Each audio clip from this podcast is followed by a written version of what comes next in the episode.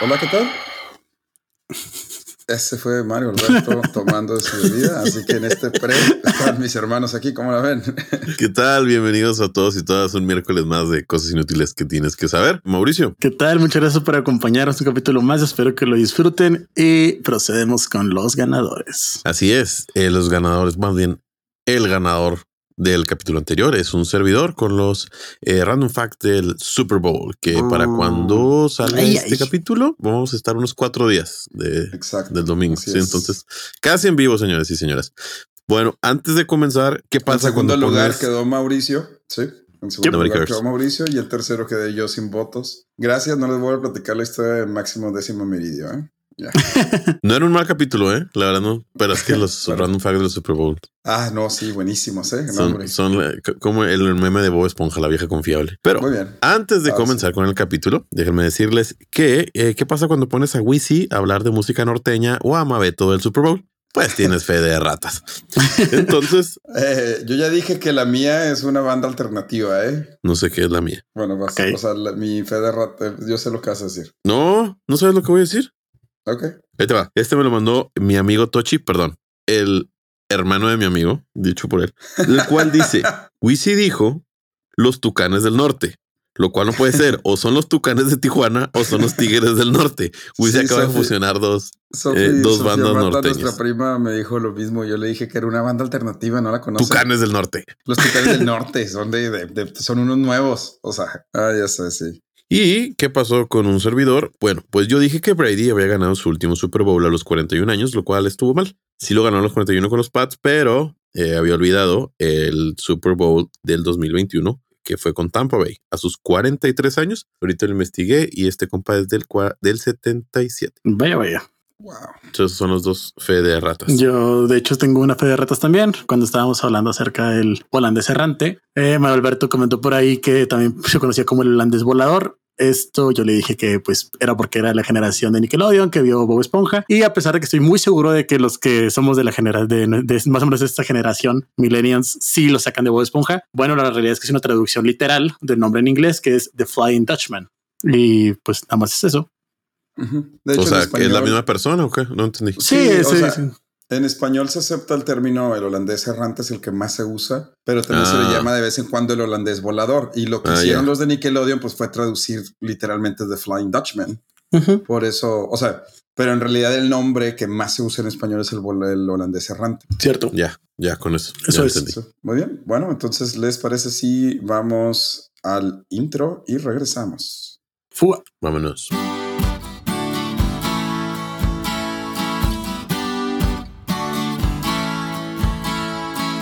Cosas inútiles que tienes que saber.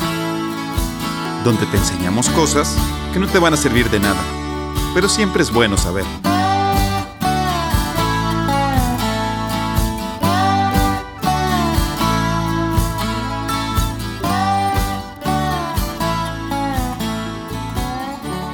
Bueno, y ya estamos de regreso, así que vamos a empezar. El día de hoy nos toca hablar a mí y a Mario Alberto, o sea que eh, para la próxima semana voy a ganar yo, obviamente. Y Mauricio va a decir los random facts. Entonces, ¿les parece si vamos rápidamente? Mauricio, primer random fact. Claro que sí. Bueno, ¿saben ustedes cuál es el diamante más caro de la historia del mundo? El del Titanic. No.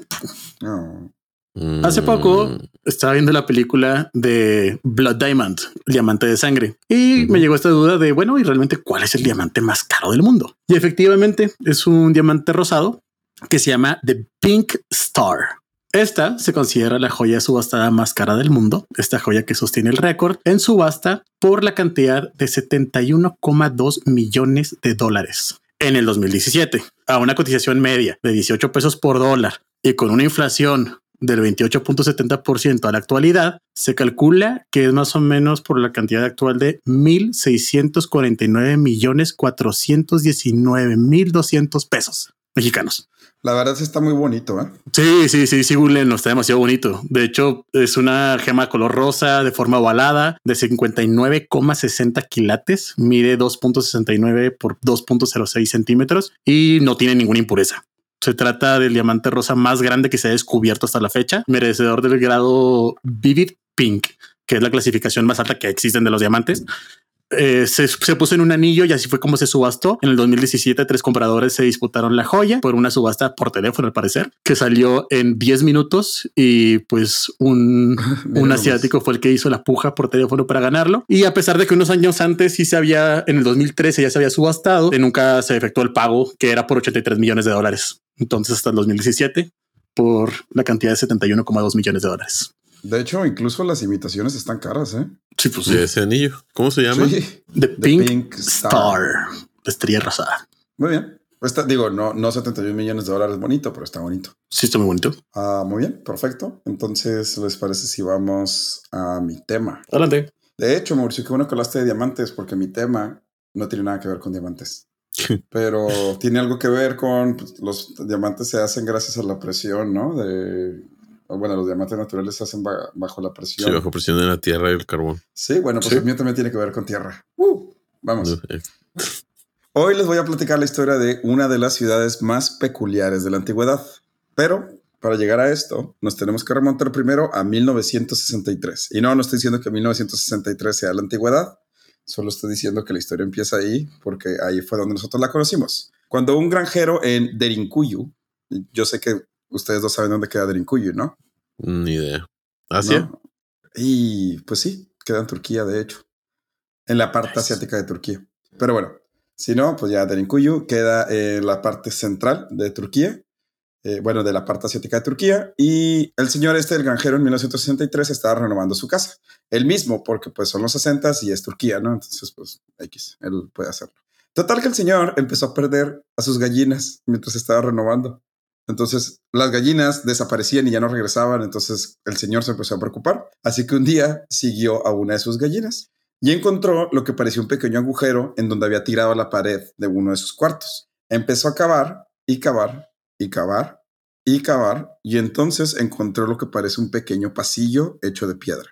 El granjero decidió, ¿por qué no?, entrar al túnel, porque pues ya saben. Ni de pedo entraría. En ese entonces no había suficientes películas de terror, entonces pues, Sí, sí, no, no, había el sentido común de las películas de terror. Entonces eh, entró al túnel y descubrió más adentro una cámara que tenía más túneles. Así que ahora sí dijo, no, ¿sabes qué? Mira, yo soy granjero, yo cuido gallinas, yo no descubro túneles subterráneos, este, yo mejor me regreso. Muy sensato, granjero. Muy, muy sensato el señor granjero de Derincuyo. Así que el señor decidió llamar a las autoridades. Pues las autoridades reportaron el incidente a arqueólogos porque pues es Turquía y casi todo lo que encuentra subterráneo, pues tiene que haber arqueólogos ahí, quienes descubrieron una ciudad subterránea con más de 600 entradas a varios edificios de la ciudad en el exterior. Solo de esa ciudad, que es una ciudad pequeña en el centro de Turquía. La ciudad subterránea tiene 85 metros de profundidad, 18 niveles y se cree que albergaba a más de 20 mil personas en algún momento. ¿20 mil? 20 mil personas en algún momento de la historia. Ok. La ciudad llamada Malacopi o Malacopia en griego, los dos nombres están bien botanas, porque sí. Malacopia y Malacopi, o como se le conoce hoy en día, Derinkuyu en turco, tenía de todo: apartamentos, almacenes de comida, pozos, establos de ganado, escuela, bares, bodegas de vino y hasta iglesias. O sea, todo eso en. ¿Pero era una cueva o qué? Era, era una, un sistema de, de. No, no era cueva, todo era hecho por el hombre es, porque pues todavía existe, ¿no? Eh, ahí vamos a la historia. No se sabe con exactitud cuándo se construyó la ciudad, pero se han encontrado registros que mencionan la ciudad en el 370 a.C., cuando Xenofón de Atenas menciona que en su visita a Anatolia, en hoy día Turquía, la gente de Capadocia vivía en ciudades subterráneas, a diferencia de otras partes de esa región donde la gente vivía en cuevas. Y yo sé que ahora se preguntarán, ¿qué te lleva a construir ¿Qué pasó con las gallinas? ¿Qué pasó con las gallinas? Exacto, eso es lo más importante. Ma. Sí, claro, obvio. ¿Cómo por qué construirías una ciudad subterránea? A ver, ¿ideas? Eh, uh, por el desierto. Ok. Muy bien, Mauricio. No, no, ni idea. Bueno, se cree que la ciudad, o por lo menos los primeros niveles, fueron construidos por los Hatis, con H y doble T quienes probablemente empezaron a excavar ciudades subterráneas ya que eran atacados constantemente por varias tribus de alrededor. ¿Sí? Entonces se cree que esto debe haber sido por ahí del 1200 antes de Cristo. Sí, o sea, desde entonces existen los primeros niveles de la ciudad. Ahora, para entender por qué a alguien se le ocurriera hacer esto, o sea, imagínate, los Hatis tenían su ciudad, ¿no? Y empezaba, los atacaban, entonces tenían que reconstruir su ciudad y los atacaban. Para entender por qué era tan fácil, o sea, los Hatis empezaron a acabar para guardar cosas en un almacén, ¿sí? Eh, para hacer esto, tenemos que entender que dada la geomorfología, palabra que cualquier persona que la diga una 10 veces más inteligente cuando la usa. Sí, yo sé. Dado que la geomorfología de Capadocia es bastante peculiar, es muy fácil excavar, ya que la región es muy seca. Geomorfología. Ah, Otra vez. Geomorfología. Ya que es una región muy seca, lo que hace que el piso y la piedra de la que está compuesta eh, sea muy blanda. Entonces, lo que se cree es que los hatís empezaron a, a excavar y hacer sótanos para nomás para guardar cosas. Pero cuando los atacaban o cuando hacía mucho frío en el invierno, pues se iban a sus sótanos. Entonces se dieron cuenta de que era más fácil expandir esos sótanos y hacer sus casas más grandes subterráneamente y luego nomás tener una casita afuera para no llamar la atención. Mm. Ok.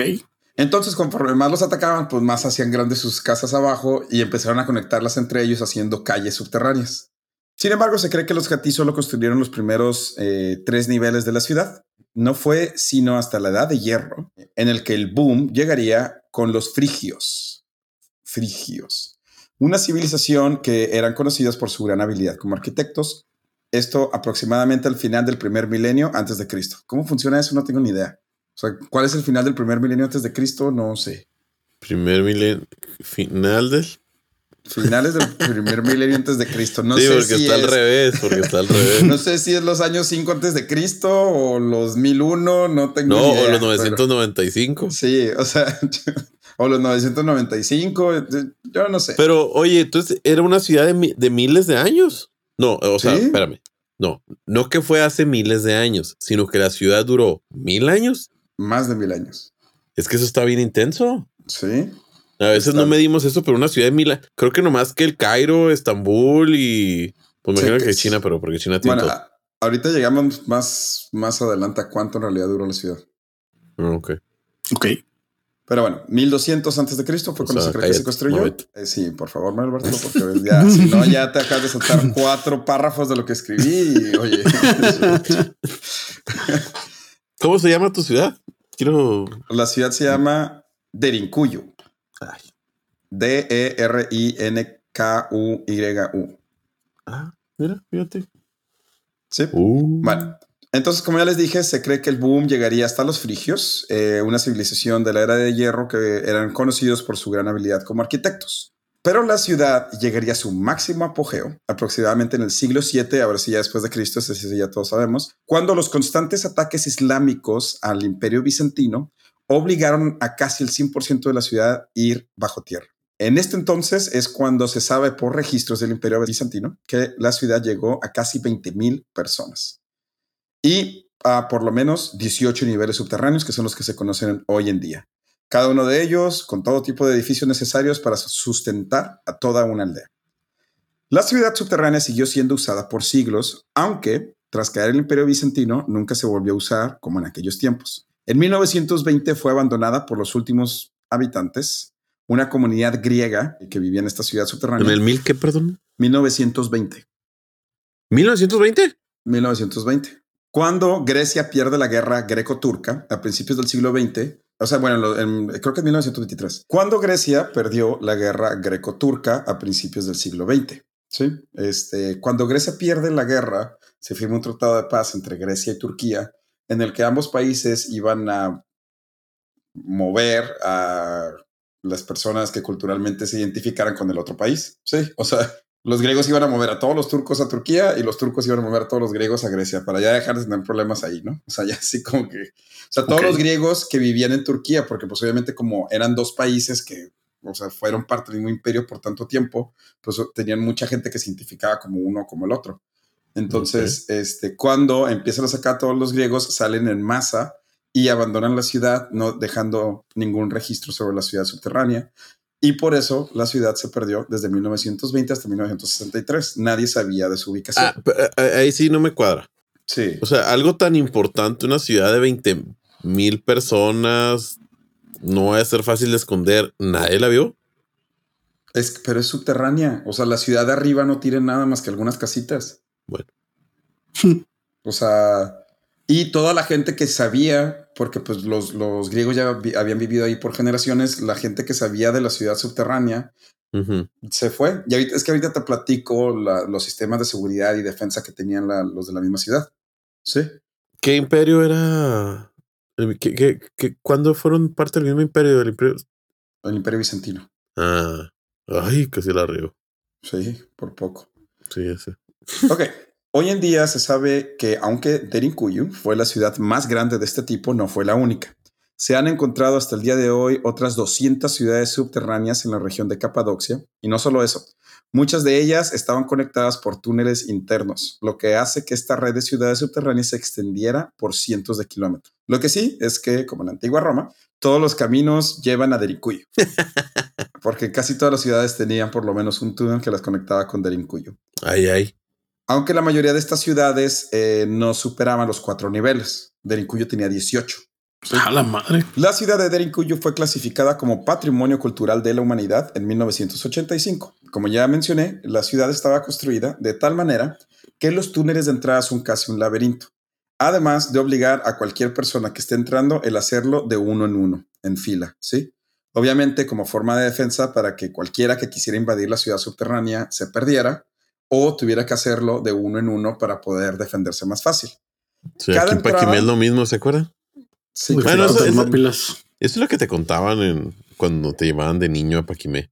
Las casas son como, para los que no sean de Chihuahua, Paquimé es como, es pues, Pues también es, una eh, ciudad antigua del norte que Chihuahua, pero tiene la peculiaridad que las casas eran más bajitas de lo normal y, y hagan de cuenta que es una T, una T de Tito, la letra T. Entonces, cuando tú quieres entrar, tienes que agachar la cabeza, o sea, tienes que agacharte para poder entrar. Y la historia que ahí te contaban de niño, pues era que como tú te agachabas y entrabas y tenías que entrar primero con la cabeza, ahí es cuando los pobladores pues le pegaban en la cabeza a los te podían agarrar a machetazos. Sí, es- Pues sí, aquí era algo parecido. Además que cada nivel se cerraba con una piedra de media tonelada, una piedra redonda de media tonelada que solo se podía abrir por dentro. Sí. Ok.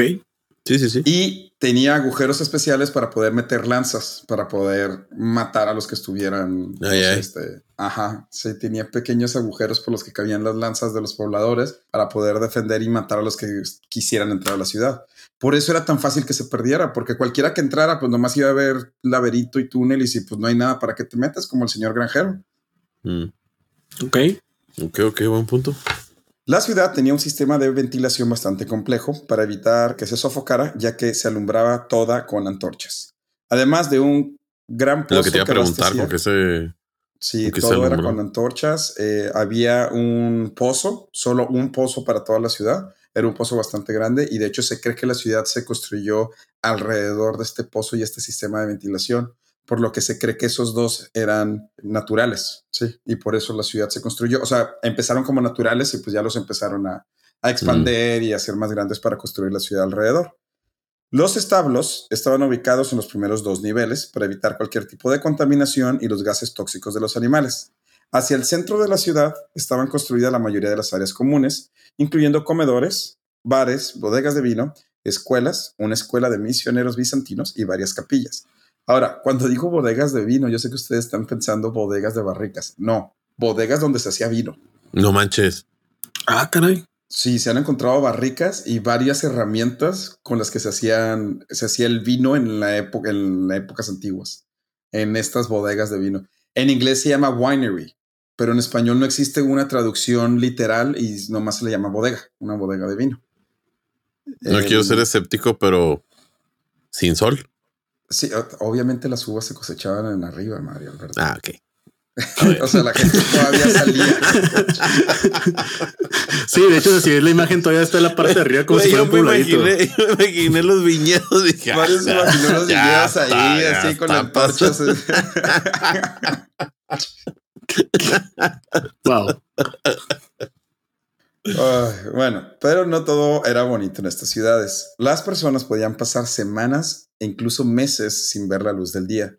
había zonas designadas como cementerios donde si alguien moría dentro era más difícil sacarlo al exterior y desechar su cuerpo en el exterior. Entonces había zonas designadas donde tiraban los cuerpos en cada nivel y pues obviamente se iban acumulando. Gracias al sistema de ventilación no apestaba, pero de todos modos los cuerpos se quedaban ahí. Eh, no había, obviamente no había sistema de drenaje, entonces la gente, había lugares designados donde se sellaban este, los lugares donde la gente hacía Ah, el baño. La ciudad era atacada constantemente, como ya vimos, por lo que cada uno de los niveles tenía una ruta de escape a la superficie en caso de que se necesitara. Sí, o sea, igual la gente seguía viviendo como que con el miedo de que los atacaran. En 1923, como ya dije, Derinkuyu fue abandonada casi 2000 años después de haber sido construida. La ciudad, al ser habitada únicamente por griegos, en ese entonces, o sea, en 1923, se perdió en la historia como una leyenda por 40 años, hasta que gracias a unas gallinas y un granjero curioso, la volvimos a encontrar. O bueno, los turcos la volvieron a encontrar. Y Está chido. esa es la historia de Derinkuyu. La, Derinkuyu. Hasta ahora, bueno, hasta el 2017 o 2014 creo, la ciudad subterránea más grande, porque se descubrió otra, pero toda se está, toda se está investigando la ciudad, así que creen que esa ciudad es más grande que Derinkuyu. En Asia, obviamente. No, no, no, no, no, no, en Turquía. Ah, ¿tú también ahí? Sí, también, en Capadocia. Es que se cree que no se han descubierto ni la mitad de las ciudades subterráneas. Ah, caray. O sea, era muy común. Era muy común en esta zona de Capadocia. Sí, ahorita lo mencionaste, que la, la Tierra era propensa a eso. Sí. Sí, aquí, no aquí no excavas, pero que sin nada, ¿eh? No, no, no, no, no, no, allá, allá por, Sí, por aquí la, no te va a ir bien. por la geomorfología. Palabra Ah, muy inteligente. Eh, Se sabe que era fácil, era fácil excavar. Ok. Así que bueno, así es como se construyó Derinkuyu, la ciudad que albergó a más de 20 mil personas en Turquía. Órale, Está chido. qué simpático. ¿Les parece si damos una pausa y regresamos con los random facts de Mauricio y el tema de Mario Alberto? Of course.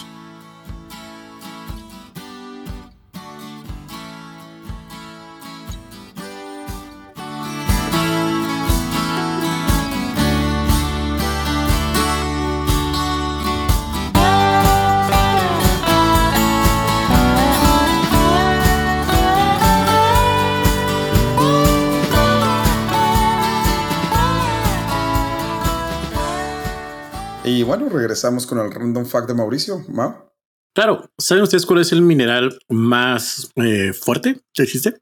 ¿esto es un albur o algo así? Sí, no, para nada. Ok. El más fuerte. Mineral. A ver. Sí, el, el- el mineral más, más duro, o sea. Más duro. Ujú. El diamante. Bueno, pues no.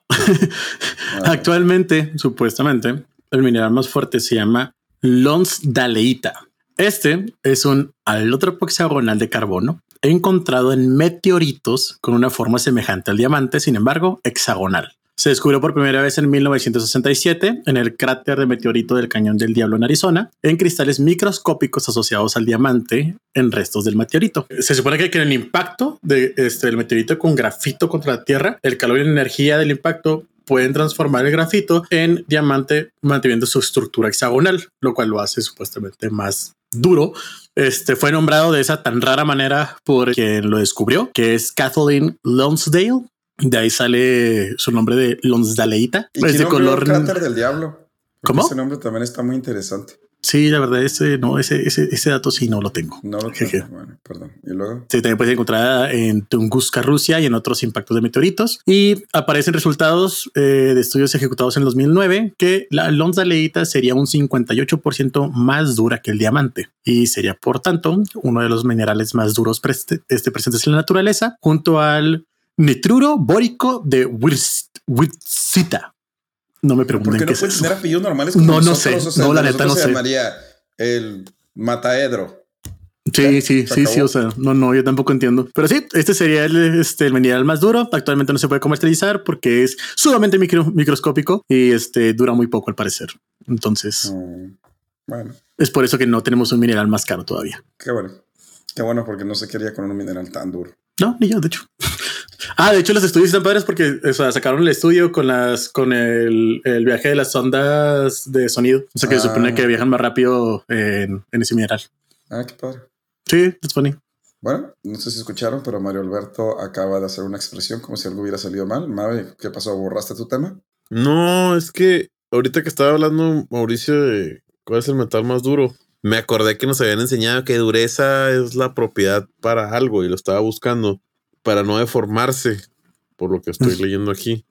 Y había uno que para no rayarse, porque había materiales que eran muy duros. Para deformarse, pero se podían ra- rayar fácilmente. Al- al- al- y, y el ejemplo más claro era el vidrio. Es que es bien complicado eso O porque sea, que no, lo de raya- cuentas- que no lo rayas con Sí. cualquier cosa más que con un diamante, pero Sí. es muy frágil porque se quiebra, algo así era. No, la verdad no me acuerdo. Sí, ¿Tú no te de la física. Sí, sí me acuerdo de eso, sobre todo lo del vidrio, que Sí. no rayas más que con un diamante. Exacto. Eso o que sea el vidrio de tu iPhone. Ese se raya hasta completo. Ah, unos vidrios mica, ¿no? Es una- sí, sí. Sí, sí, de hecho.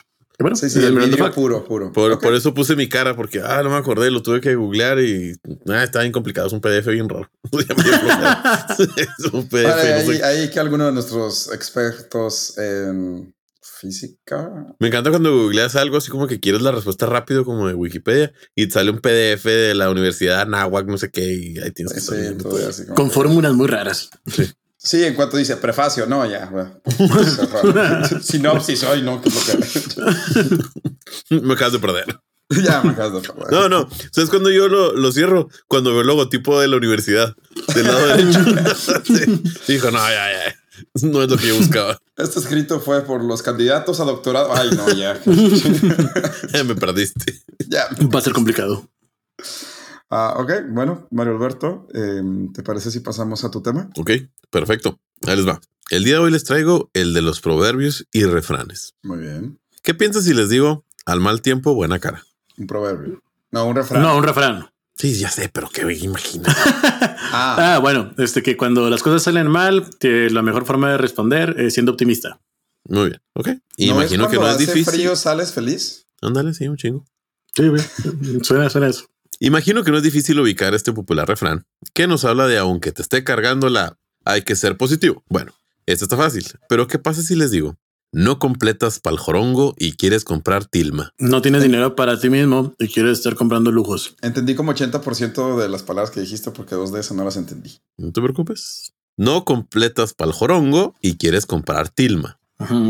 Hecho, bien. más porque son ocho palabras y nomás entendí seis.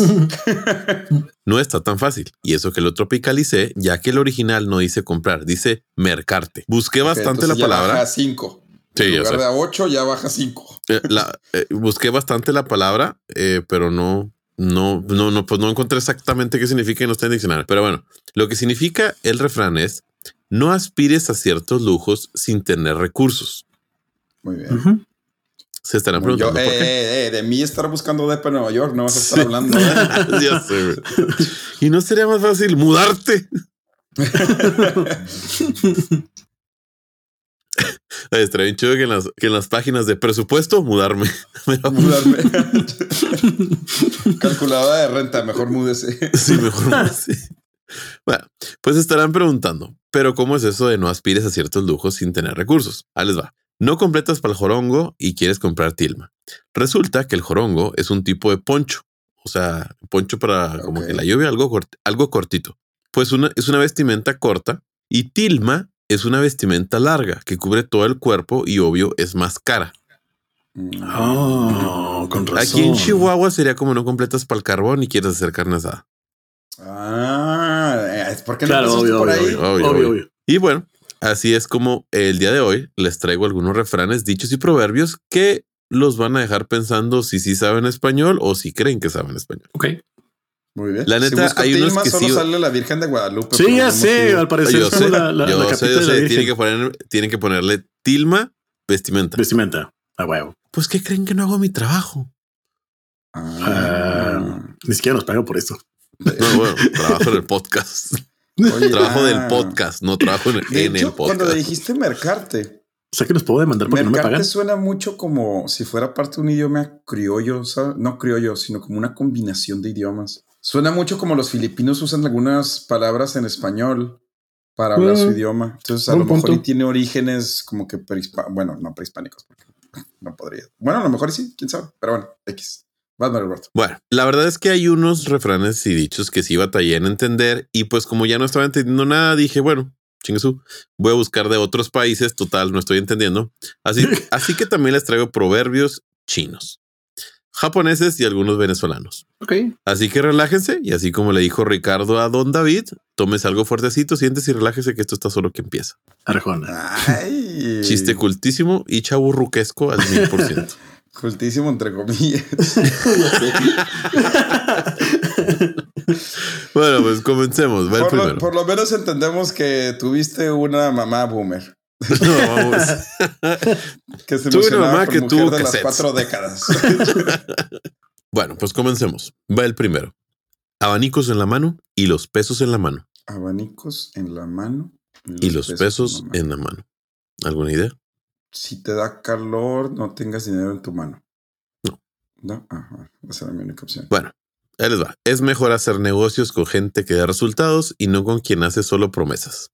Ah. Sigo sin entender la referencia realmente, la verdad. Ahí les va. Ya que vender abanicos en verano es un negocio seguro. Sí. ¿La verdad? Ahí les va otro. Ah. Este tiene más explicación.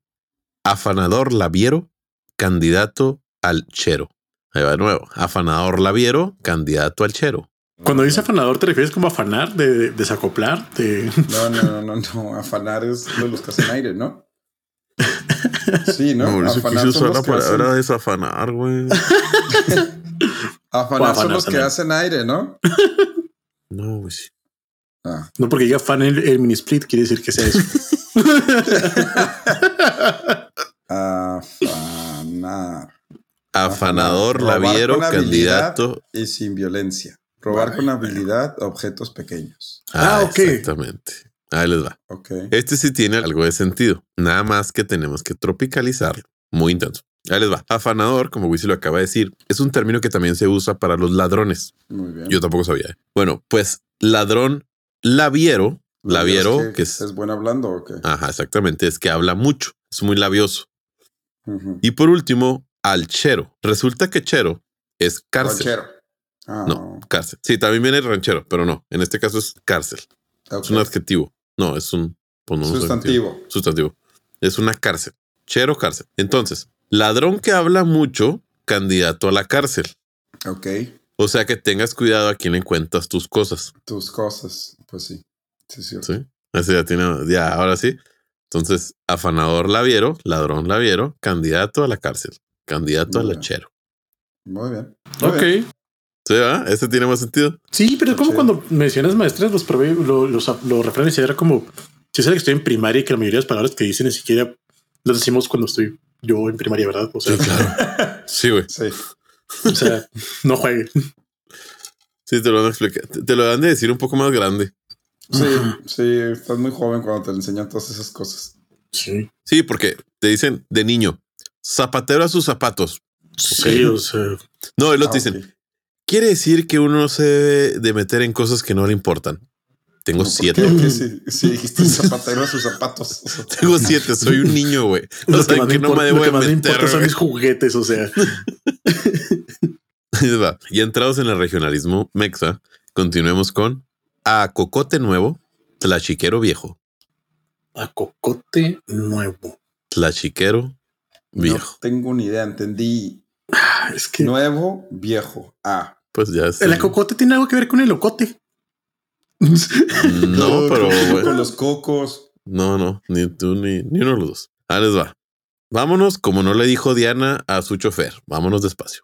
Ándale, ándale. El maguey. referencia, ¿eh? El maguey, la planta que nos da el tequila. Bueno, pues la savia de esta planta, denominada aguamiel, es extraída del centro con, con el caparazón de un fruto seco llamado cocote.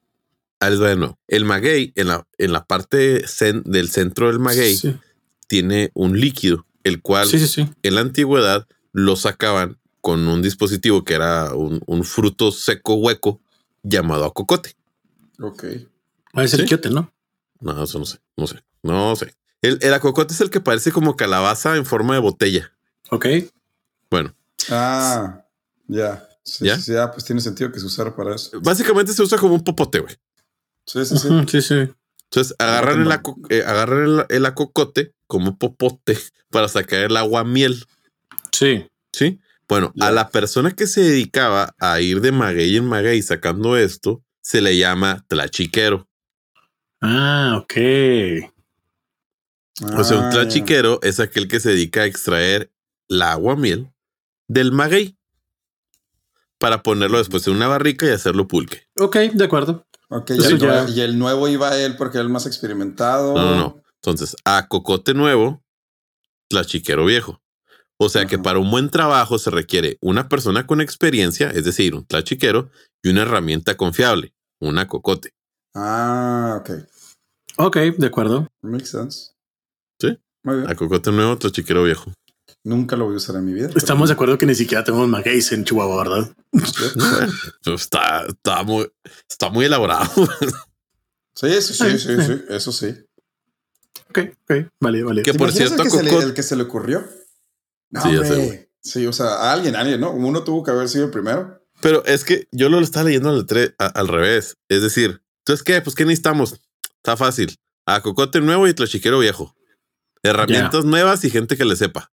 Ok. Eso Ok, no está tan mal, está tan raro de entender y tiene bastante sentido. Sí. I don't know.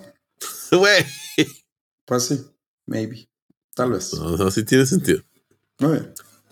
De hecho, a cocote viene de popote. Mm. No te quedas, no es cierto. No, viene de alguna palabra. Sí, náhuatl, sí, pues, sí. en- Popote viene del náhuatl popotl, que era un carrizo. Pero estaría mucho la historia. ¿Lo buscaste o qué? Sí, lo busqué porque dije, wow, a cocotle, popotle. No, popotle, popote. Ah, popote. Pero no, no. Viene popote. Que la, que la neta, la neta, la neta. mm, Hijo, no les, no les creo. ¿No les crees que popote venga de. ¿De popotle? ¿Por qué? Pues no, no me. No A me- mí sí me suena Lo- bastante. Lo que sí es que somos. Porque de en los España se únicos- decía pajilla. Sí, sí, sí. Es que somos los únicos que dicen popote. Sí. Eh, Y- Pajilla, sorbete. Casi, casi todas las palabras que se usan en México que terminan en T, en, o sea, en TE, vienen de. Excepto Sí. machete. Machete sí no, pero la Machete. mayoría- Sí, no, machete sí no. Machete sí viene del español. Machete que viene de macho. Pero, este. Casi todas las palabras como tomate y chocolate, la palabra chocolate es la más famosa, eh, incluso a nivel internacional. Y viene de chocotl. Chocolate. Ah, Qué oh, no simpático. sabía. Popote también se utiliza para la paja que se usa en las escobas. Ah, sí. Sí, porque era un carrizo, pero un carrizo grande. Ujú. That's funny. Ok, Bueno. eso no. Bueno, sigamos con la picardía mexicana. Ya en el burro, pocas son 200. No tengo ni idea. Ya haciendo Güey, pero es que ni algo, siquiera pues, lo ya están intentando, que- güey. Ok, bueno, ya una vez que empezaste, pues ya, ¿qué más es? Es como una raya más al tigre o algo así. Pues más o menos. Este refrán nos dice que no hay que darle mucha vuelta a las cosas y que las soluciones se van dando en el camino. Pero ¿por qué 200? No entiendo. Ni siquiera creo que le puedes montar 200 de algo a un burro. O sea, nos han pasado de lance. Pero Bueno, pues no sé. 200 Lo busqué un chingo y no salió así. Pero me dio mucha risa. que- a lo mejor es como que si ya estás montado en el burro, pues ya que tiene que. es que, güey, espérate. Entonces, O sea, no lo todo esto para dejarme con la pinche duda de poder Sí, de que el pobre es que burro que está espérate, cargando. lo más gracioso fue que un güey en un foro pone, no, es que está bien fácil, yo sí le entiendo. Es como decir, ¿quién cerraba el ratón? Que su madre el gato. Ándale. o sea, sí. No sé, así es, sí.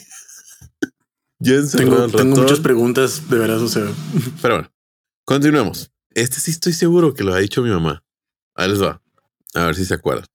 A ver, Más vale tianguis tengo que tianguis tuve. más vale un pájaro en mano que siento volando. no recuerdo haberlo escuchado. Eh, más vale tianguis tengo que tianguis tuve. No me acuerdo haberlo escuchado, pero. ¿En serio?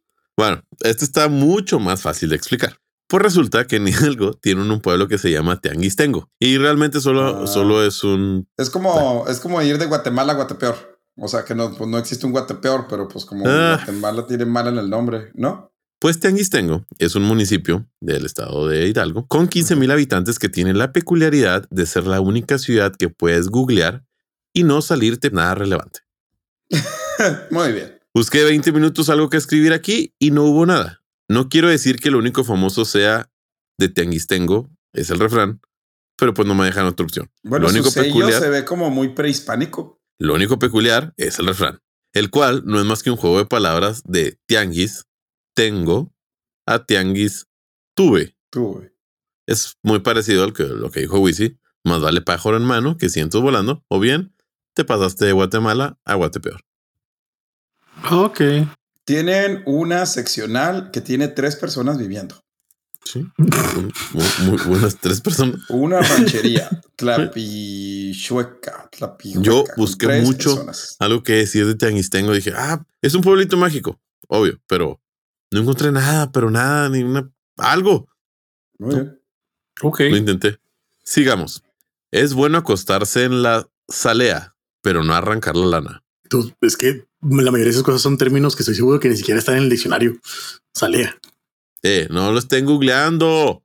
Es bueno acostarse en donde se ponen, o sea, a lo mejor sale es donde se pone la lana de los borregos después de que los, ¿no?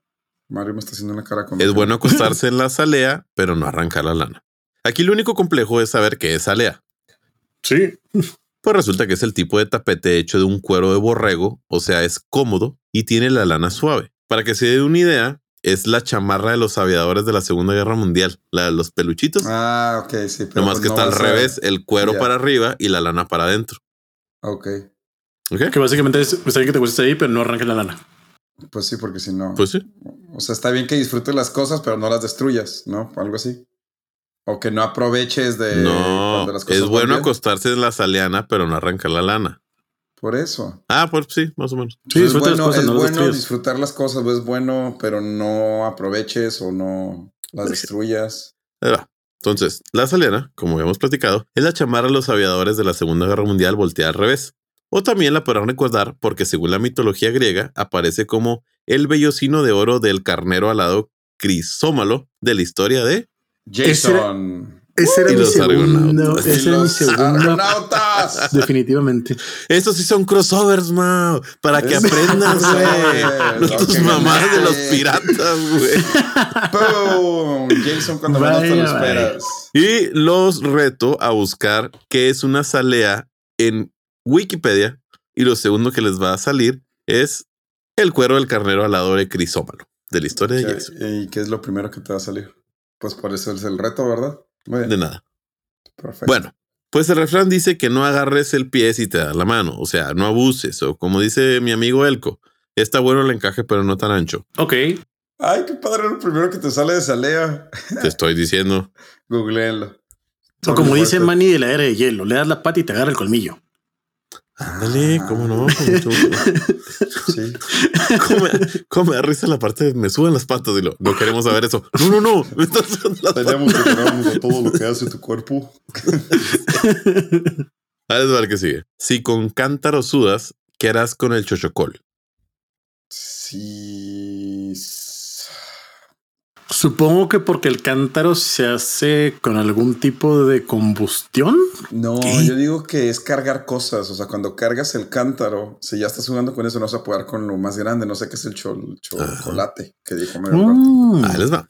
Que Chochocol. de ser como. Si Chocho. empiezas- o sea, si ya estás cansado si ya te estás preocupado por. Con cántaros. Imagínate con las piedras. Imagínate cuando ahora sí ya empecemos de verdad. Así es. Ok. Pues el cántaro es un recipiente pequeño para almacenar agua y el chochocol es un recipiente mucho más grande. De donde agarra el cántaro, lo metían al chochocol para sacar el agua. Ah, ok. O sea que no te quejes de problemas menores, ya que las cosas aún se pueden poner peor. Poner peor. Ok. No Con este último cerramos los dichos. Y todavía tienes que correr un medio maratón. Ándale. Con este último cerramos los dichos mexicanos y ahora nos vamos al oriente. Para empezar, los proverbios chinos, mejor conocidos como Yanyu, que significa frases de sabiduría. ¿Sabían eso? Yanyu. No. No. Bueno. Ahí les va. Comencemos con uno fácil. Escapar del lago del dragón y caer en la guardia del tigre. De Guatemala a Guatepeor. Bueno, no. Exacto. un poquito al revés, Sí, pero sí. es como que salió más caro el. ¿Qué? El Claro que las- el caldo que las albóndigas. Este, sí, de- fue exactamente lo que escribí. Es de salir de Guatemala a Guatepeor. Ahí les va. Dibujar pasteles para matar el hambre. Dibujar pasteles para Tapar el sol con un dedo. O sea, así No. como, ¿no? Mm. Pues no, no sé. Bueno, pues no sé, tapar el sol con- No, no, no creo. ¿no? Es, o sea, como que soluciones. Bueno, no sé. Bueno, dibujar pasteles para matar el hambre, según la embajada de China, por cierto, en su página, Ah, ok. es alimentarse de ilusiones. Oh. Oh. Sí. Y pues aquí todo tiene sentido, ya que son muy literales.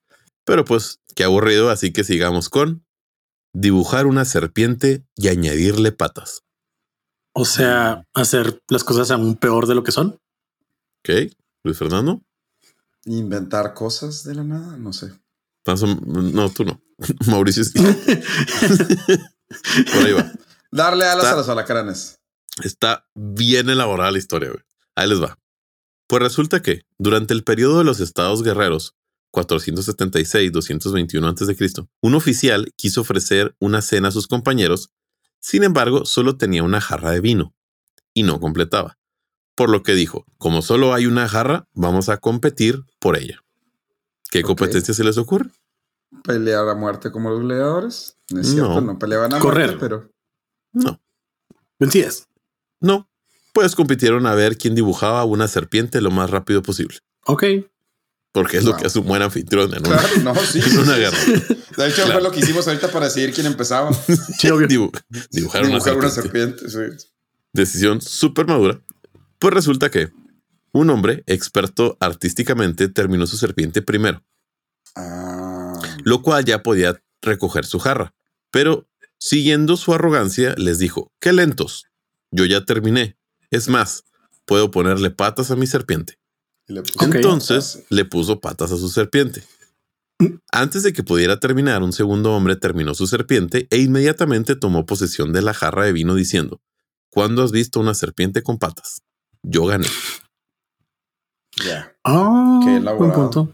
Eh, Pues sí, ya no es una serpiente, porque tiene patas. moraleja, compra más vino y no haga Mary Jane. Ándale. Sí, Exacto. Sí, sí, sí, sí. tiene sentido. Eso era. Tiene no, sentido. No, no te creas, no te creas, ni presumas más. No se crean. Bueno, pues a veces es peor intentar mejorar un trabajo que ya está suficientemente bien. Lo mejor es dejarlo como está. Y eh, tenemos un equivalente aquí. No le metas. Ay, no me acuerdo cómo se decía. No, me acuerdo. tacos. Sí, no le pongas más salsa a los tacos. Bueno, No es exactamente, pero por muy bien, Mario. Y pues hablando de estos refranes chinos, son muy populares y se les conoce como Shengyu. Re- este, está, este está muy simpático. El Shengyu, que probablemente no se pronuncia así, es un refrán chino representado por cuatro caracteres. Y aquí lo simpático es que tienen que ser cuatro caracteres. Ok. O sea, esa es la idea. Es una historia en cuatro caracteres con una moraleja. Wow. Mm, vaya. Sí, entonces cada Pues, refrán está seguido de una historia, como la estupidez que les acabo de contar, pero con una moraleja en tan solo cuatro caracteres. Ah, está cool. Eso, sí- eso sí está chido. Eso sí se lo reconozco. Sí, sí está padre. No lo Y veo. bueno. Sí está padre. Ya para terminar, les traigo uno japonés que se me hizo muy simpático. Cuando hay amor, hasta las cicatrices de la viruela son iguales a los hoyuelos de las mejillas. Ok, no importa la apariencia, lo que importa es el amor. Pues sí, mientras estés enamorado, hasta el Se me hizo bien específico. güey. Pues sí. Pues sí. Mucho. Es como el que le decimos que en la escuela de ingeniería. Ah, sí, sí. Pero bueno, sí. Yo creo que es eso, ¿no? Que cuando estés enamorado o lo que sea se va a ver, bueno, o sea, Sí. Ok, muy bien. Bueno, así cierro el capítulo de hoy. Espero les haya gustado. nice. Perfecto. Hasta el buen cazador se le va la liebre. Dándole el mejor. O al mejor cocinero se le va el cuchillo. El tomate, Mauricio. Se le quema la tomate. Ah. Ok, tenemos tres versiones. Elige la suya y vote, vote Sí, este. cuál vote es la mejor versión. de ahora va a ser eso. Sí. Bueno, ok. ¿Les parece si vamos a una pausa y regresamos con el random fact de Mauricio? Claro. Bueno.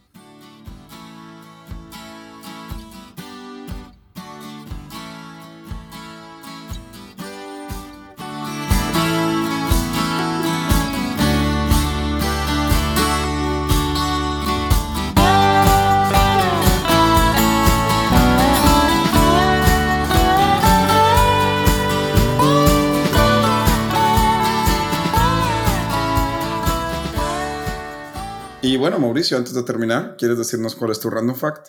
Claro que sí, muy corto. El Ángel de la Independencia fue inaugurado en el marco de los festejos por el centenario del inicio de la lucha in- independentista. Ujú. La modelo que dio forma a Nike, la diosa griega de la victoria, fue nada más y nada menos que María Mazadiego Fernández, secretaria Pues sí. de Don Porfirio. Secretario de Porfirio, ay, mira. Sí, la secretaria de Don Porfirio fue la que, la que modeló. Dime, Alberto. No. Muy bien. Ok. Ok. La secretaria de Don Porfirio, mira nomás. Yep. Qué botana. De la diosa mensaje, no, de... Nike de la victoria. Que de hecho por eso se llama así la marca de tenis. Ah, ¿en serio? Eso sí no lo sabía. Nike. Wow. Sí. O Nike. ¿cómo le Nike. Ah, sí, cierto, es cierto, es cierto. Sí, Dos random facts en uno. Yay. ahí está. Yay. Perfecto. Ok. Entonces con esto nos despedimos. No olviden votar en cosasinútiles.com y pues seguirnos en nuestras redes sociales. ¿Algo que quieran decir antes de despedirse? Nada más, nos vemos el próximo miércoles. Gracias por escucharnos y nos vemos en la próxima. Disfruten el Super. Bye.